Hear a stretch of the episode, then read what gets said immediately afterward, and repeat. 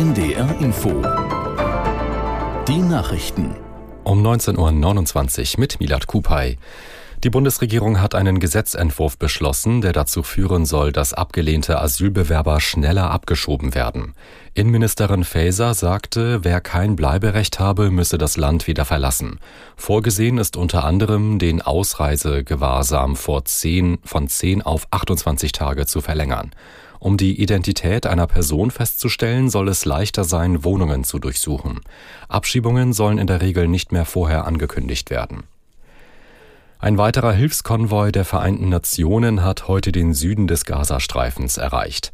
Die acht Lastwagen hatten vor allem Medikamente und Trinkwasser für die notleidende Bevölkerung geladen. Aus Tel Aviv, Kilian Neuwert. Treibstoff gelangt weiter nicht nach Gaza und damit fehlt er auch dem UN-Palästinenser-Hilfswerk. Es betreibt damit Notstromgeneratoren in Krankenhäusern. Die Vorräte gingen zur Neige, warnte Direktor Tom White im CNN-Interview. Mit der Blockade der Lieferungen will Israel verhindern, dass der Treibstoff in die Hände der Hamas gelangt und sie ihn zu terroristischen Zwecken missbraucht. Ob die Blockade in den nächsten Tagen aufgehoben wird, ist offen. Der internationale Druck jedenfalls ist groß. Viele Staaten sorgen sich um die Zivilbevölkerung im Gazastreifen. UN-Generalsekretär Guterres hat sich gegen die scharfe Kritik an seinen Äußerungen zum Nahostkonflikt verteidigt. Er sei schockiert über die Fehlinterpretation seiner Worte, erklärte Guterres in New York. Israels UN-Botschafter Erdan hat den Generalsekretär vorgeworfen, die Terrorakte der Hamas zu rechtfertigen und ihm zum Rücktritt aufgefordert. Guterres hatte zuvor in einer Rede vor dem UN-Sicherheitsrat die Attacken auf Israel verurteilt, zugleich aber erklärt, die Angriffe hätten nicht im luftleeren Raum stattgefunden.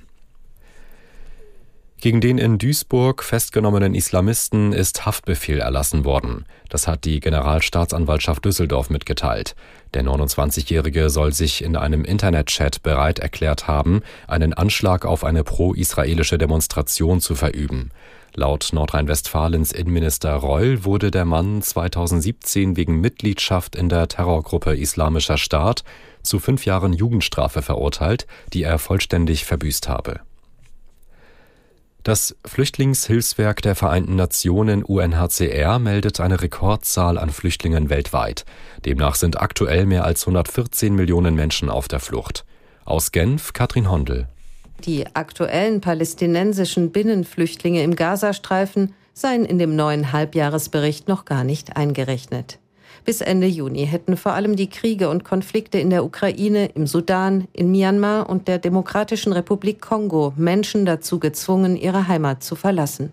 Auch die schweren Krisen in Afghanistan und Somalia haben viele Menschen in die Flucht getrieben, so das UN-Flüchtlingshilfswerk. Und mehr als die Hälfte seien Binnenflüchtlinge und überquerten also nie eine Landesgrenze. Das Wetter in Norddeutschland. Nachts bewölkt und mit Schwerpunkt in Niedersachsen auch regnerisch, sonst häufiger trocken bei 11 bis 7 Grad. Morgen überwiegend stark bewölkt, gebietsweise schauerartiger Regen bei 10 bis 13 Grad. Die weiteren Aussichten Freitag zeitweise Regen 10 bis 14 und am Samstag im Norden verregnet, im Süden Aufheiterungen bei 11 bis 14 Grad. Das waren die Nachrichten.